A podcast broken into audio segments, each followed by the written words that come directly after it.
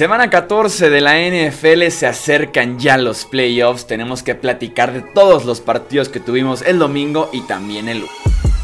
Hablemos de fútbol. Hablemos de fútbol. Noticias, análisis, opinión y debate de la NFL con el estilo de Hablemos de fútbol.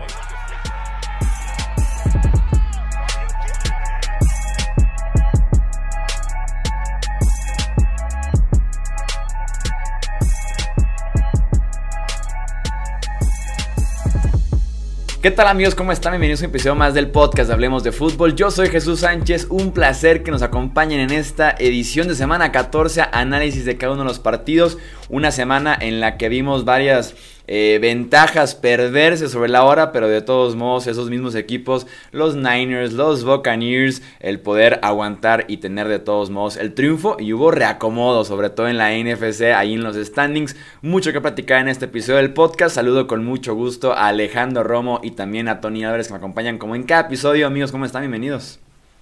¿Qué tal, Chuy? ¿Qué tal, Tony? Todo bien, muchas gracias. Eh, una semana menos se nos va del NFL. Ya todos los equipos descansaron, ya todos los equipos jugaron 13, 13 partidos y ahora sí que pues, los playoffs ya, ya literalmente a, la vuelta de la esquina, ¿no? Cada vez este, se hacen más, se, eh, convierten más en una realidad. Cada vez tenemos un panorama pues, mucho más concreto de lo que van a ser los playoffs. Con todo, con mucho por jugarse todavía, pero ya bastante, eh, bastante amplio el panorama. ¿Qué tal, Alex? ¿Qué tal, Chuy? Y fue la semana de los onside kicks, ¿no? Eh, se habían conseguido cuatro hasta esta semana y simplemente en esta semana hubo cuatro. Entonces, bueno, onside kicks, obviamente que sí recuperan la pelota los que patean. Así que eso simplemente habla de la locura de esta semana. ¿Cómo? Antes del de Cardinals, ¿no? No, con el de Cardinals ya, fue el cuarto, ¿no? El de Cardinals ya fue el cuarto. quinto, ¿no? Habrá que revisar el dato. Ahorita lo checamos. Ahorita lo checamos. Vamos hablando entonces primero del partido entre Tampa Bay y Buffalo que se fue a tiempo extra, justamente lo ganaba Tampa 24 a 3, Pierden esa ventaja después de una gran remontada liderada por Josh Allen en tiempo extra. Buffalo tiene la primera posición, despejan y después viene Tom Brady con Breshad Perryman un pase de touchdown de más de 50 yardas para ahora sí afianzarse con ese triunfo en Tampa Bay y también meterse en la pelea por ese primer sembrado, el triple empate que existe en la NFC. Ahí están los Bucks con este triunfo, mientras que los Buffalo Bills se están aferrando de milagro a los playoffs tras su segunda caída consecutiva.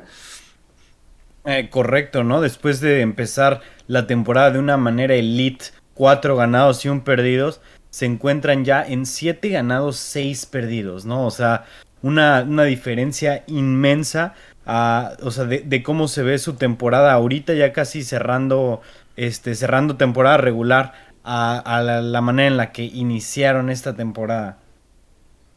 Este partido lo empezaron muy mal, de hecho se fueron perdiendo por más de 20 puntos al medio tiempo, que eso es terrible de cualquier manera eh, que lo quieran ver. Pudieron regresar, este, pudieron regresar, tuvieron la, la oportunidad de hasta dar la vuelta en, en, ¿cómo se llama? En tiempo regular pero vimos por ahí de repente una que otra controversia de, la manera en que los árbitros no marcaron o marcaron ciertas cosas, que bueno, al final de cuentas eso es normal, eso es de, de cada, casi cada partido, ¿no? Eh, van a haber calls controversiales, no van a haber calls, etcétera, etcétera, pero bueno, al final de cuentas los Bills tuvieron la oportunidad, recibieron el balón en tiempo extra, no anotaron puntos, no, no hicieron nada prácticamente, le dejan el balón a la ofensiva liderada por Tom Brady. Y bueno, un pase corto realmente, porque fue lo que fue, un pase de 8-10 yardas, que Rashad Perryman con su velocidad lo convirtió en una victoria. y sobre el play, eh, sobre la jugada ahí que mencionas, que sí fue un poquito controversial, creo que se acrecente incluso cuando sí marcan una interferencia unos minutos después a favor de Tampa Bay. Eh, en la última serie, eh, los Búfalos se eh, se queda con un gol de campo simplemente para empatarlo en una eh, después de un pase incompleto Stephon Dix en la zona de touchdown en el que parecía que había una interferencia eh, defensiva, no se marca, pero en la siguiente serie de Tampa después es cuando se marca a favor de Mike Evans esa interferencia defensiva. Y sí da la impresión de que si la de Tampa Bay la marcaste, la de Buffalo era muchísimo más interferencia. Si no marcas la de Buffalo y tampoco marcas la de Tampa Bay, me quedaría un poquito más tranquilo porque sí me dio esa impresión de que hay un pequeño error arbitral, creo yo, al final de este, de este encuentro. Sí, totalmente de acuerdo, ¿no? Y, y, en general, digo, lo hemos platicado aquí seguido, aunque no quisiéramos, pero el, hoy los referees toda la temporada han estado bajo la lupa porque no han sido consistentes en sus marcaciones, ese ha sido el problema. Pero yéndonos concretamente a lo que vimos en el emparrillado, la verdad es que parecía que los Bills iban a ser apaleados y cuando regresaron mostraron eso que estamos esperando que, que muestren los Bills, ¿no? Sobre todo contra un equipo ganador como es eh, Buccaneers, que no lo habíamos, la verdad, visto para nada. Pero al mismo tiempo, eh, creo en el afán de hacer un poquito eh, extra en la primera mitad, terminan por equivocarse en, diseño de jugadas, evidentemente en ejecución, en selección, creo que ahí se equivoca Dable y, y también Chuck McDermott en ciertos momentos porque de repente volteas a ver el marcador y como decía Alex, estás abajo al medio tiempo 24 a 3 y, y cómo sales de ese hoyo, ¿no? Y el asunto es que contuvieron a Tampa solamente a tres puntos la defensa, en la segunda mitad la defensa de los Bills hizo el trabajo, pero sí da la impresión que son de esos juegos en los que dices, bueno, de todos modos lo va a sacar Tom Brady de alguna manera, ¿no? Y de qué forma lo termina sacando, ¿no? Con un pase corto, en donde por el diseño de la jugada, termina habiendo absolutamente nadie del lado derecho para que Perryman se escape una vez que tome la pelota. No, Edmonds no le pudo, no lo pudo taclear. ¿no? Entonces, es difícil cuando creemos que vimos tal vez el mejor o la mejor mitad de los Bills en los últimos dos meses y ni así les alcanza para ganar. Sí, totalmente lo fue. Eh, la defensiva, como dices, estuvo deteniendo constantemente y la ofensiva encontró cierto ritmo. Creo yo que son dos claves las que tienen a Buffalo remontando en la segunda parte. Josh Allen toma lo que la defensiva le estaba dando en lugar de buscar siempre el pase intermedio y largo que estaba comprometiendo mucho el ritmo de la ofensiva y corrieron la bola. Eh, hasta el tercer cuarto, un running back de los Bills tomó un acarreo a la ofensiva. Eh, y fue justamente la serie en la que hacen su primer touchdown del partido. Y a partir de ahí, corriendo un poquito más con Josh Allen, sí, pero insisto, encontrando ritmo con pases cortos, inyectándole esa vida a la ofensiva de los Bills. Sí, fue la mejor segunda mitad que le hemos visto. La, la, mejor mitad que le hemos visto a los Bills, creo yo, en el año, tomando en cuenta también el rival.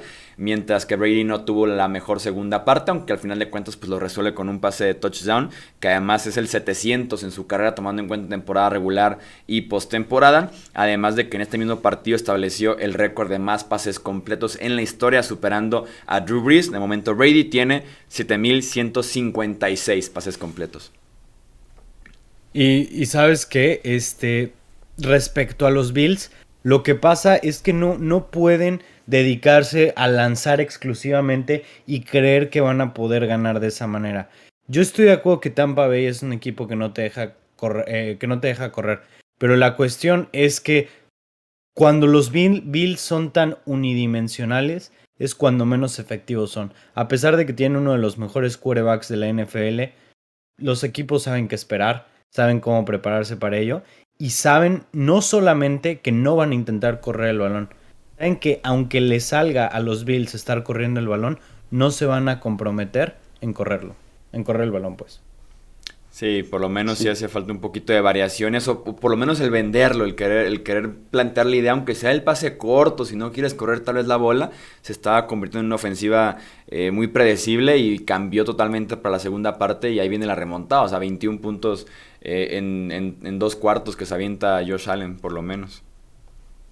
Que lo que queda claro es que Josh Allen es el mejor jugador de este equipo, ¿no? Entonces, si vas a correr, va a ser con el más de 100 yardas si le vas a dar la pelota para que pase, evidentemente va a tener que tomar mejores decisiones y eso fue lo que vimos en la segunda mitad. Entonces, ¿hay esperanza para los Bills? Sí hay esperanza, todavía quedan algunos juegos, pero cuando analizamos a quién le han ganado, ¿no? E, e, es ahí donde nos brinca, porque de pasar a playoff, a cómo están las cosas, van a tener que tal vez ir a Nueva Inglaterra, ¿no? Tal vez, eh, o, díjole, a Kansas City, ¿no? Entonces, no veo un escenario donde, o sea, sí pueden porque está el talento, pero no han cerrado los juegos contra equipos ganadores en esta temporada, ¿no? Entonces ahí es donde de brinca el, talento que no alcanza al menos este año. Y aunque también el detalle que hemos dicho aquí antes, que Josh Allen es el mejor corredor de este equipo de los Bills, viene con su riesgo. El partido lo, abandona Allen en el Raymond James Stadium con una bota en el pie. Se reporta que tiene esguince en el pie, entonces va a venir siempre con su riesgo el, el montar una ofensiva alrededor de Josh Allen lanzando y corriendo la bola. Totalmente, y hay que ver cómo va a diezmar su, su movilidad, ¿no? Que es una, una dimensión muy grande de, de, su juego. Pero pues bueno, ya veremos. Hablemos del Monday Night Football, el triunfo 30-23 de los Rams en contra de los Cardinals. Matthew Stafford regresó después de que más de un mes en el que se le vio bastante eh, lesionado de alguna forma, impreciso también con sus pases, una ofensiva que estaba prácticamente ida, e, esa ofensiva aérea de los Rams recientemente tiene tres pases de touchdown conectando con Cooper Cup o del Beckham Van Jefferson, todo el mundo se involucró, mientras que la defensiva también tuvo dos intercepciones clave, una para evitar una anotación prácticamente segura y otra para iniciar adentro de la 20 de Arizona y con eso se construye ese triunfo de Los Ángeles 30-23 en el desierto de Arizona.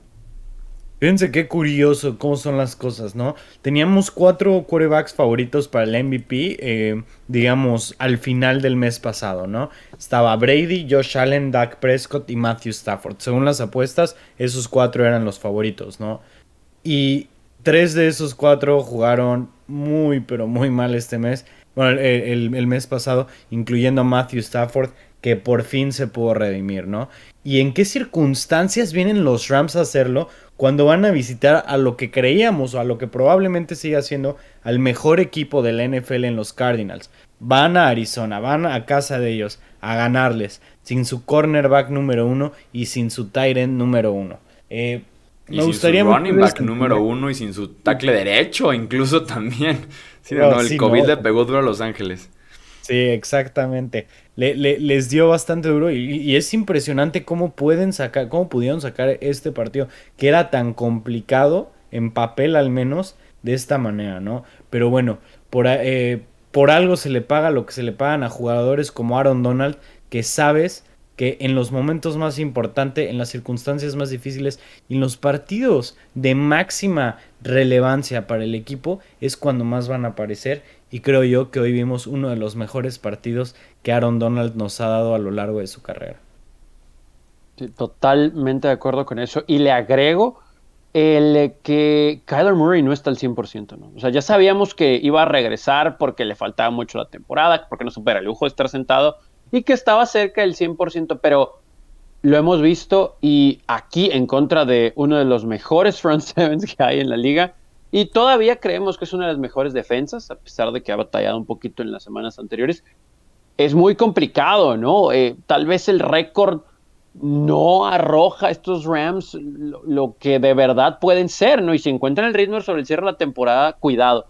Porque mencionaban ahorita lo de Aaron Donald, que es una bestia, ¿no? Y, domina completamente la línea. Pero en ese afán, Kyler Murray me parece de hacer un poquito más, termina por arriesgar la pelota demasiado. Ok, el primer, la primera intercepción en zona roja, el desvío de Aaron Donald. Pero después tiene una equivocación en, el, en la intercepción de Leonard Floyd que no tiene nombre por el momento del juego, por la situación, por donde estás en el campo. O sea, rola a la izquierda y cree que va a poder echar a Floyd yo no sé si de verdad medio se le esconde o está tan concentrado buscando al receptor que, que simplemente ve una línea ahí blanca, bueno, color hueso, porque el uniforme de Rams es espantoso, color hueso, y, lo, lo, quiere bañar y la verdad es que queda, pero muy corto, y de repente volteas y estás abajo por dos touchdowns, ¿no? Y que aún así la defensa de Arizona se comportó hasta cierto punto a la altura para ponerte otra vez en el juego, y después mucha gente cuestionaba la decisión de Kingsbury de ir por en cuarta y una, cuando estás abajo por 10, todavía restando bastantito, en lugar de ir por un gol de campo largo, honestamente creo que yo hubiera hecho lo mismo. O sea, todavía quedaba mucho en el juego. Cuarta y una no era un. O sea, yo sé que Peter tiene una pierna muy fuerte, pero no era un cheap shot, ¿no? Sí, Entonces, mínimo era como de 57-58 ese gol de campo y yo también me lo hubiera jugado.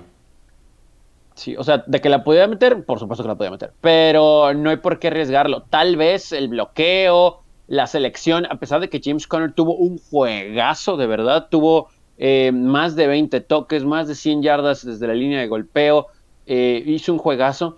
ese es el problema, ¿no? Que, que, Arizona tuvo muchas entregas de balón y creo que también Kyler Murray intentó hacer un poquito de más, de acuerdo a lo que su físico, que sabemos es espectacular, pero le permitía porque no está al 100%.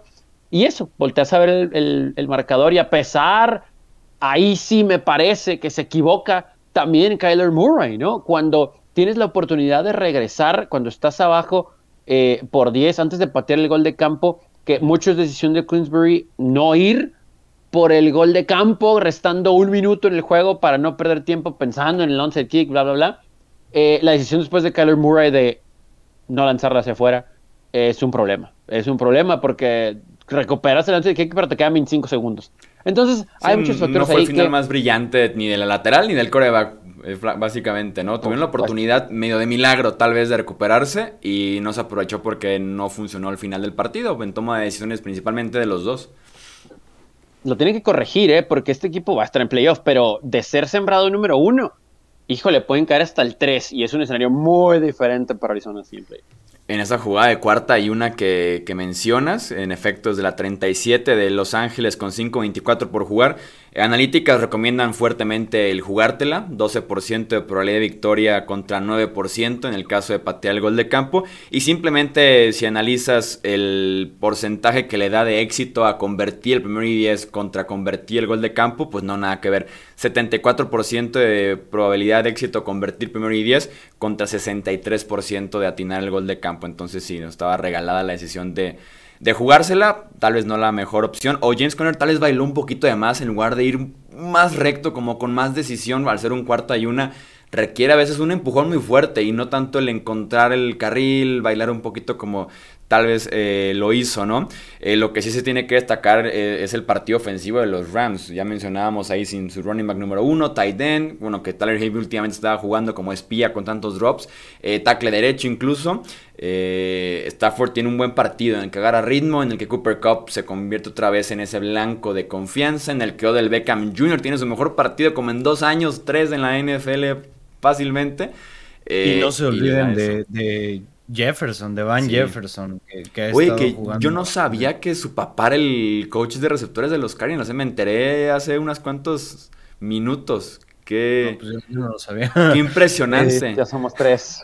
Sí, no, qué impresionante. Y más porque hace un touchdown de cincuenta y tantas yardas Van Jefferson en este partido.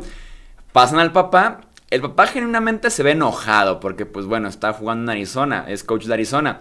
Quiero creer que por dentro de haber pensado ese es mi hijo. Algo así como ese es mi hijo, exactamente así como me, vacunó mi hijo. O sea, qué chido, pero qué coraje porque sé que es bueno, ¿no? O sea, imagino que estuvo para el sentimiento. Sí, pero una, un, la verdad, un jugador que, que, ha levantado mucho ha surgido a partir de, de, la lesión de Robert Woods, ¿no? O sea, que se trajeron a Odell que, que probablemente, bueno, no que probablemente, que esperaban que fuera, que, que reemplazar a Robert Woods, que cuando se lo trajeron todavía no estaba lesionado. Pero pues bueno, era, era lo obvio, ¿no? Pero Van eh, Vance Jefferson ha sido bastante bueno, ¿no? O sea, puede estirar el campo. Realmente ha hecho toda la temporada lo que Deshaun Jackson pensaba que iba a hacer en, en Los Ángeles. Entonces, bastante curioso, pero muy buen jugador. Eh, y lo están sabiendo utilizar mejor cada semana.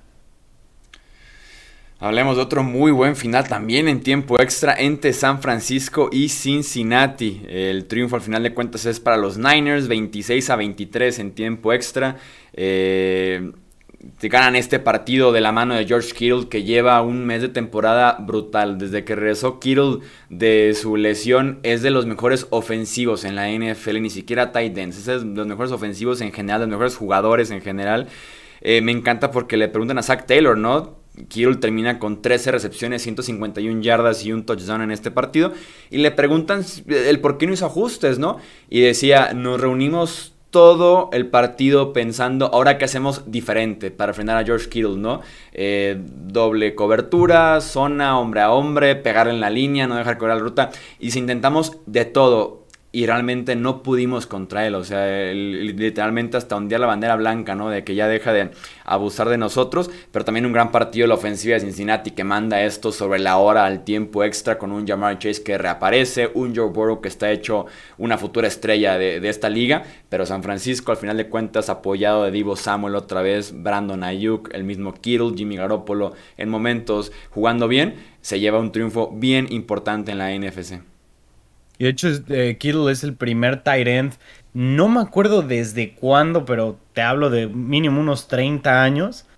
No, ¿qué digo 30? Debe tener como 40 años este récord, que es el primer tight end en tener dos partidos consecutivos de más de 150 yardas recibiendo, ¿no? Que eso es impactante para un tight end. Y bueno, de este partido lo que yo saco es qué bueno es Joe Burrow realmente qué bien jugó. E, el, pase de anotación a Jamar Chase que hizo la de anotación corriendo hacia su derecha, escapando de la, de la presión y encontrando a un Chase en una, en una ruta completamente rota fue eh, fútbol en su mejor, en su mejor expresión, ¿no? Y, bueno, creo que, creo que platicamos bastante de este partido en, la previa y hablamos de cómo los Niners tenían que dedicarse a no ser unidimensionales, a no correr y solamente correr el balón. Este, que, que ahí es cuando se convierten en un equipo predecible. Este, y, y que sin Divo Samuel, muy probablemente este partido hubiera sido distinto. Y bueno, realmente mis respetos para Jimmy G, que tuvo un partido bastante bueno, bastante cumplidor.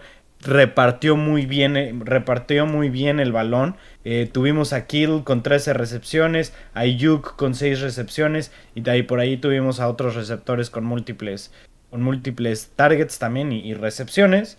Este, lo que sí siento es que Divo lo involucraron mucho más en el juego terrestre este partido que como receptor.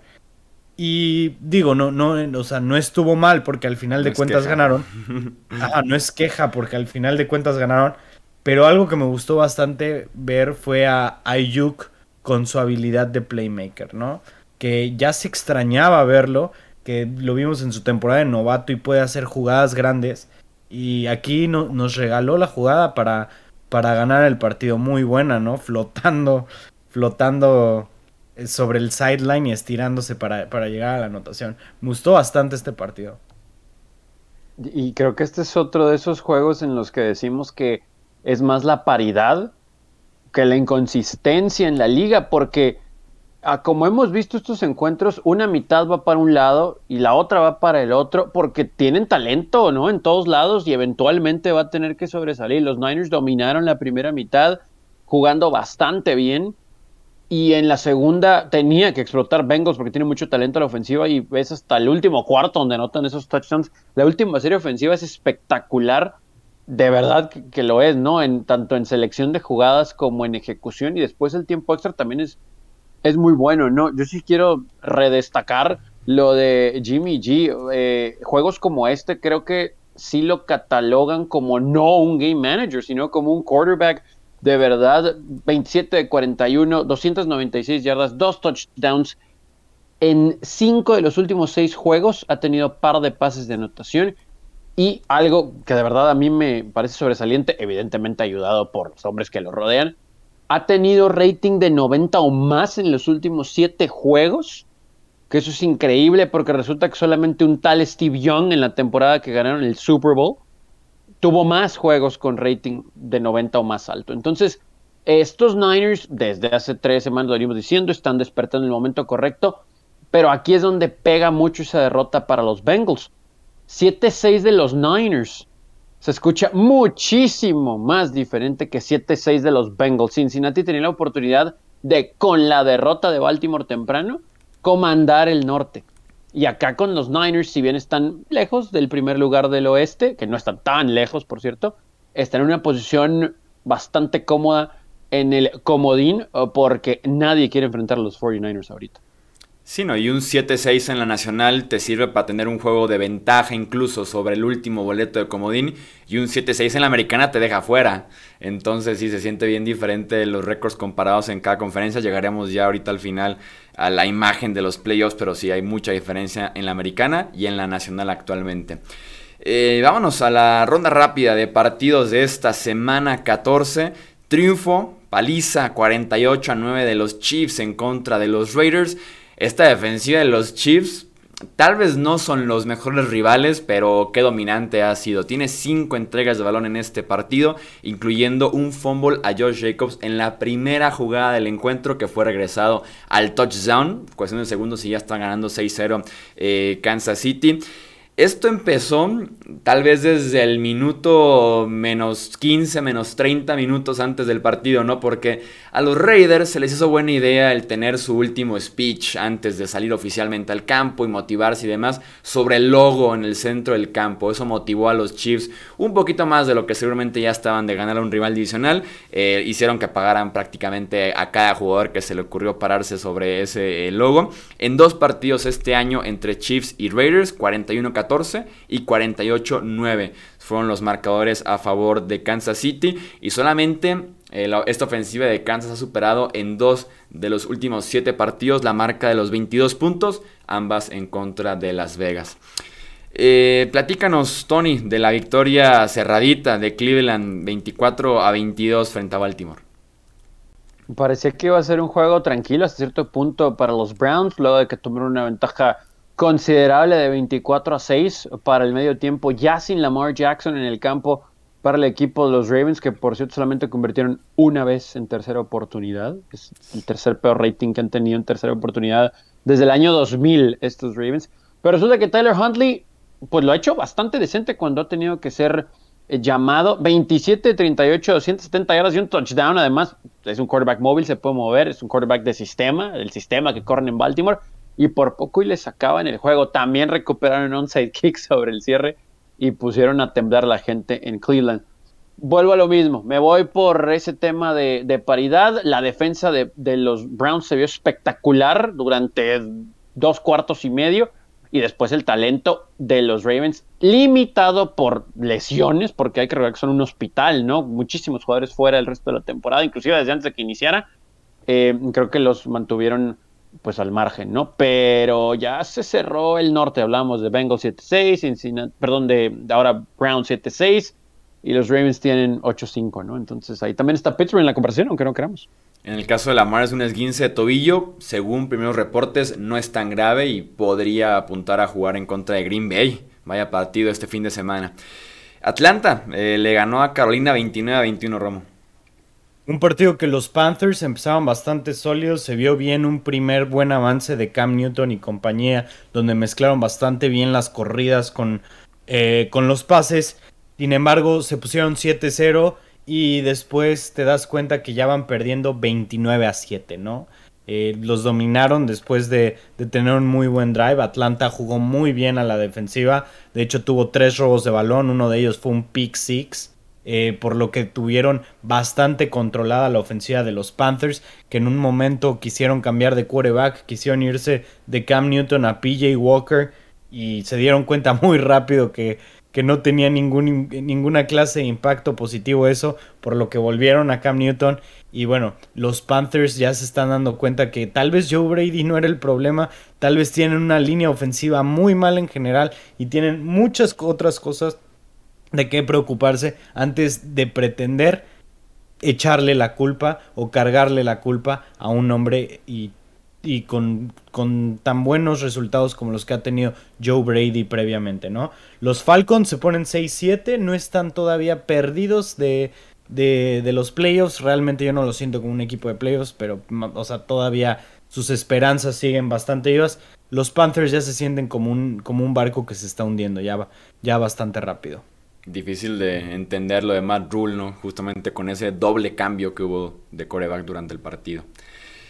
Eh, Dallas venció 27 a 20 a Washington. Eh, qué defensiva también la de los Cowboys. Eh, regresa Randy Gregory de lesión, platicábamos en la previa. Regresa Neville Gallimore, lo cual permitió que Micah Parsons nada más jugara 17 snaps como pass rusher. Aún así, dos capturas, un fumble provocado, cinco presiones al coreback, se mete a la plática del defensivo del año, ya ni siquiera la del novato, ya más bien es la del defensivo del año. Eh, Gregory que regresa justamente de lesión, continúa donde se quedó prácticamente. En el primer cuarto tiene una captura que provoca también un fumble, mientras que en el cuarto cuarto tiene otra captura, otro fumble que sella... Eh, no, en el primer cuarto tiene una intercepción y en el último cuarto tiene un fumble que sella este triunfo. En total fueron cuatro robos, 5 capturas de coreback, un touchdown defensivo para esta defensiva de los Cowboys. Taylor Haney, que ni siquiera acabó el partido tanto golpe, salió lastimado a la rodilla, aunque se reporta que está bien. Kyle Allen fue el que completó este partido para el Washington Football Team. Dallas se complicó sobre la hora por un pick six, eh, bastante malito de Dak, que de verdad que no se ve igual desde que se lesionó la pantorrilla en aquel partido en Foxboro. Eh, Tony, platícanos del Sunday Night Football, el triunfo eh, de los Green Bay Packers 45 a 30 ante los Bears. Resulta que al medio tiempo los Bears tenían la ventaja, ¿no? 27 a 21, algo que honestamente sorprendió a todo mundo. Justin Fields se había visto muy bien, la línea ofensiva de Chicago se había visto muy bien, pero de repente todo, todo se acomodó, ¿no? Y lo, lo, que yo no entiendo es por qué abajo por una posesión, eh, cuando el juego estaba me parece 35-27 todavía. En cuarta y pulgadas, los Bears no se la juegan. Eh, estamos en una liga en la que muchos han recibido críticas porque se la juegan de más. Está bien. Pero aquí estamos hablando de ya ni siquiera salvar la temporada, salvar tu trabajo, compadre. Y Matt Nagy sigue dando motivos para que me lo corran. De hecho, honestamente no sé qué sigue haciendo ahí y la defensa de los Bears que alguna vez aquí la vimos bien, la vimos con buenos ojos antes de que arrancara la temporada, es el séptimo juego de los últimos ocho en que permiten que un quarterback oponente tenga un rating de 100 o más. Y por cierto, dos veces fue Aaron Rodgers y el único que no llegó a ese rating precisamente fue Huntley de los Ravens en ese juego en el que Lamar tampoco pudo terminar y no ganar. La última victoria de los Bears en los últimos dos meses en contra de Detroit. Y Green Bay se ve también espectacular. Titubeante la defensa en la primera mitad, pero ajustaron muy bien en la segunda. Y 10-3. Y ahora, viendo los standings, bueno, no voy a spoilear si no los han visto ahorita terminando los análisis. Chuy nos va a decir dónde están los Packers en la NFC. Platícanos, eh, Romo, sobre el triunfo de los Saints en contra de los Jets. Primero que nada, me disculpo por los juegos que tengo que, que tengo que presentar yo en la ronda rápida, pero esto es totalmente la responsabilidad de Jesús. ¿eh? Algo hiciste, que, algo, hiciste que te, algo hiciste que te asignaron basura en esta semana. pero bueno, eh, los Saints con un juego terrestre bastante sólido, más de 200 yardas en total, comandado principalmente y obviamente por Alvin Camara, pero con un desempeño muy sólido también de Tyson Hill. Eh, obviamente hablando de, su juego terrestre que tuvo más de 70 yardas y complementando eh, su juego aéreo de, poco más de 140 yardas, eh, pasaron por encima de los Jets con, que pues bueno, no, no, no, supieron ahora sí que ni, ni por dónde les llegó, ¿no? tuvimos otra vez un juego muy irregular de Zach Wilson, menos de 60 de rating, menos de 50% de pases completos. Se fue sin intercepción este partido, que es algo positivo.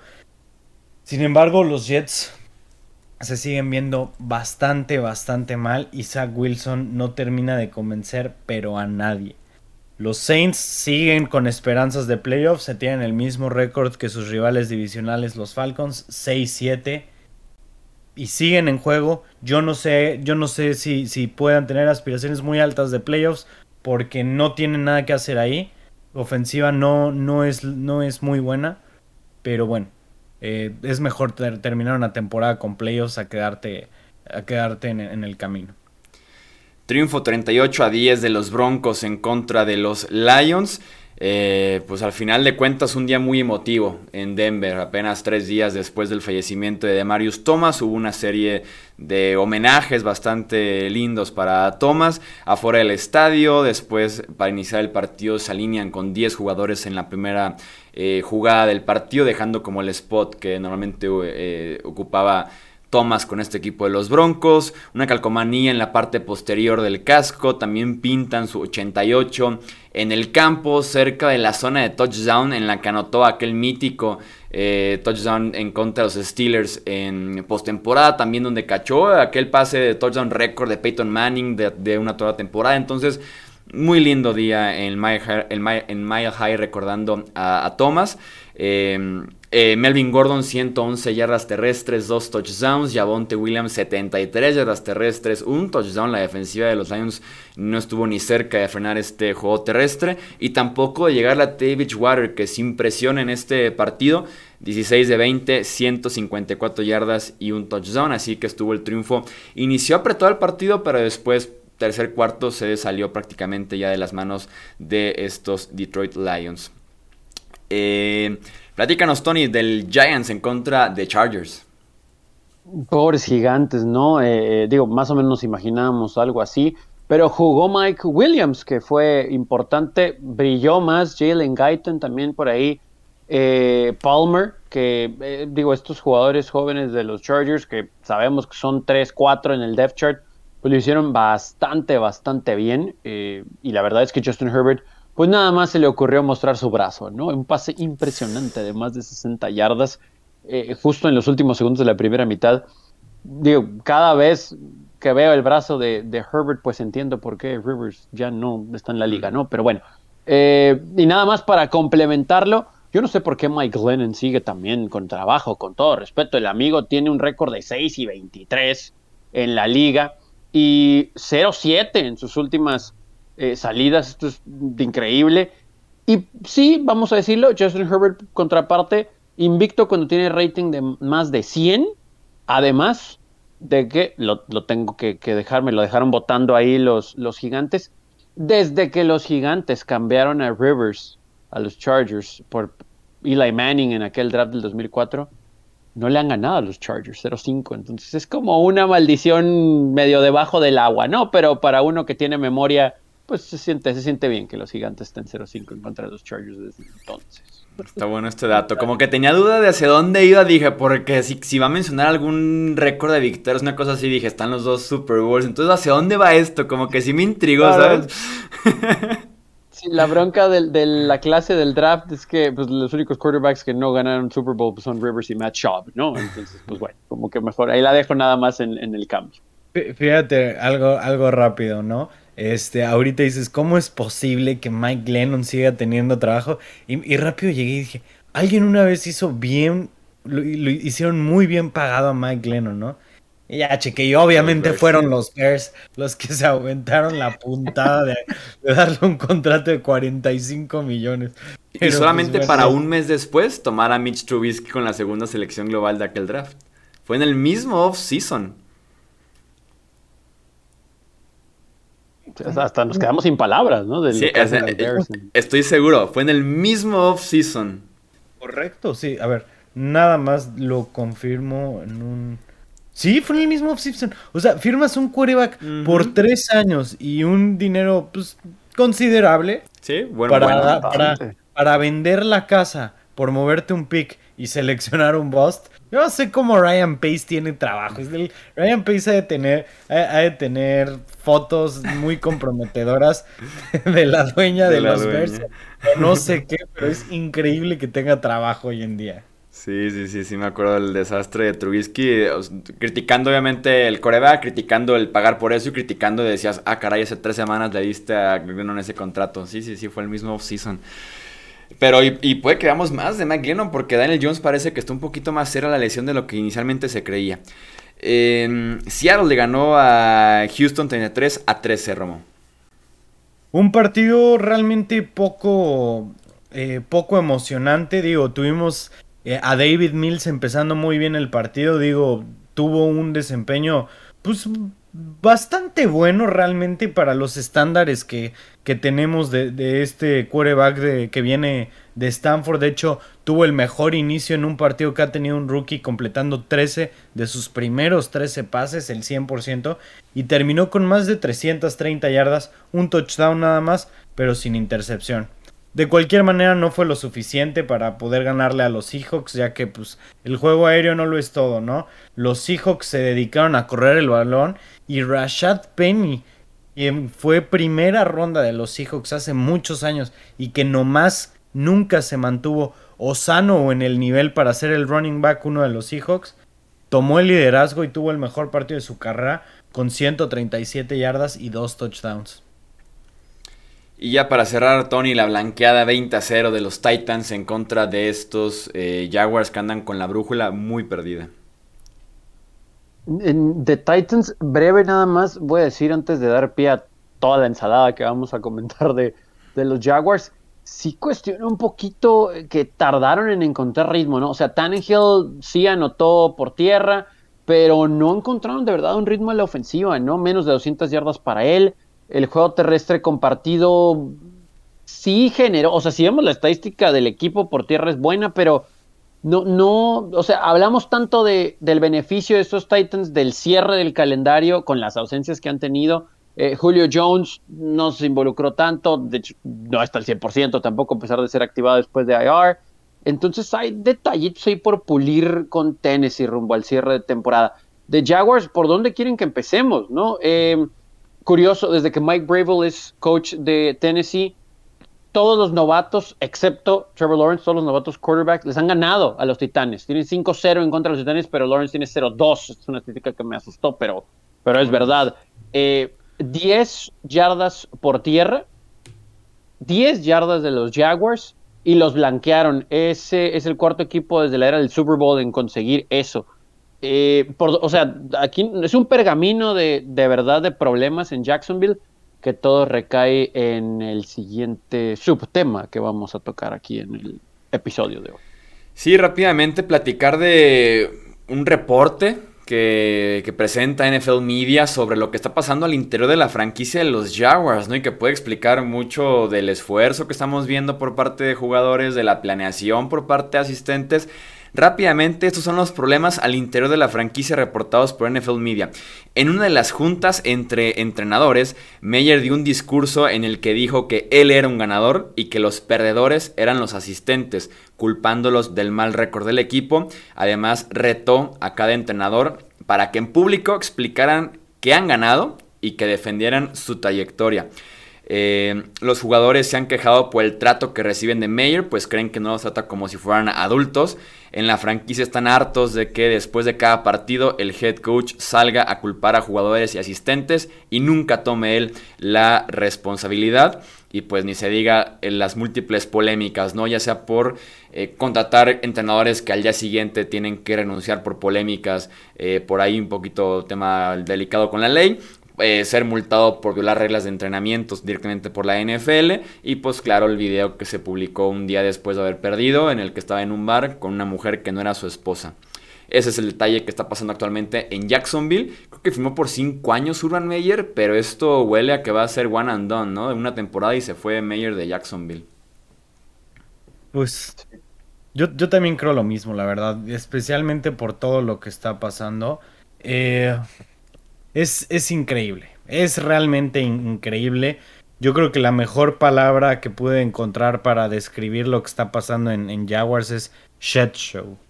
Y no, no, no veo. No veo cómo, o sea, Meyer vaya a recuperar el, locker room, vaya a recuperar, digamos, la confianza del equipo. O sea, vemos la manera en la que salud, saludó a Mike Vrabel, que fue su asistente tres años en Ohio State, después del partido que ni lo volteó a ver, vimos su cara de, ser miserable, literalmente. Y yo creo que. Yo creo que ya. Ya, ya fue. O sea, ya perdió el equipo. Y ni siquiera creo que yo. Yo no creo que lo vayan a, a correr. Yo creo que él va a renunciar va a renunciar después del último después del último partido de la temporada. Pues aquí nada más el tema sería el contrato. Aquí rápidamente ya lo encontré. Son seis años, 60 millones. Si renuncia, diría que se despide de todo el dinero. Los entrenadores tienen eh, dinero garantizado al 100% de su contrato, así que si lo despiden, sigue cobrando durante varios años esos 60 millones totales. No, no, no, no, no. Es que, híjole, ¿por dónde empezamos con esto, no? Y aparte empezó a publicarse en redes sociales un meme en el que, de tantos memes de Urban Meyer que hay, pero en el que es un, un screenshot de él analizando por qué los equipos no funcionan. Él cuando era comentarista de, Fox Sports en, colegial, y mencionaba tres puntos claves, ¿no? Que hay problemas de confianza, que hay un ambiente disfuncional y que hay mucha envidia, ¿no? E, esto está pasando en Jacksonville. Entonces digo, qué bueno que él lo puede identificar. El problema es que no hace nada para resolverlo de acuerdo a todos los reportes. Después de la conferencia de prensa le preguntan, ¿no? ¿Qué, hay para resolver esto? Y dice, pues que no se filtre información. Ah, bueno, entonces sí está sucediendo, ¿no? El problema es que no quieres que se entere el mundo. Marvin Jones lo tuvieron que convencer de regresar a una práctica. Y digo, entendiendo que tienes un quarterback novato y, si áreas de oportunidad, hay talento en Jacksonville como para que al menos sobre el cierre de este año, creo, pensábamos íbamos a ver pues un, equipo que mostrara señales ¿no? de lo que podía hacer para el futuro con un muy buen quarterback joven, con un buen cuerpo de corredores, aunque uno se lesionó antes de que empezara la temporada, con receptores talentosos. O sea, había dos, tres cositas a, pensarse en importante para el futuro y resulta que este, este plantel va para atrás, ¿no?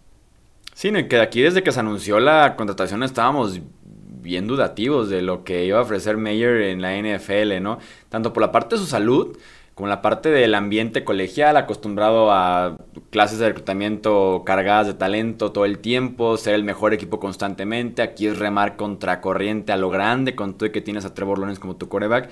No pintaba bien el asunto, no inspiraba confianza a Mayer, pero esto de decirle a tus entrenadores que tú contrataste, a ver, defiéndete por qué no has ganado nada en tu vida, ¿no? ¿Por qué eres un perdedor? ¿Por qué eh, vienes de ser despedido de otro trabajo, ¿no? O sea, el hacer esto ahora sí que aplica el qué necesidad. Sí, sí, sí. No, ya, yo creo que si esto es real, ya, ya se acabó, se acabó su, su tumba y, y, ya acabó un hoyo del que no va a poder salir, simplemente. O sea, si pierde a los jugadores y pierde la confianza de ellos, ya simple no, simplemente no hay nada que hacer. Y fíjate, lo que estoy leyendo es que no se cree que los Jaguars lo, lo van a lo van a correr precisamente por el contrato. Entonces yo creo que lo más probable es que lleguen a un acuerdo donde él renuncie y le paguen, no sé, probablemente un año, un año y medio más. Pero no creo que le, no creo que le garanticen todo. Y yo creo que más que nada a una persona como Urban Meyer le, le pesa mucho el orgullo y la dignidad que, que tiene, ¿no?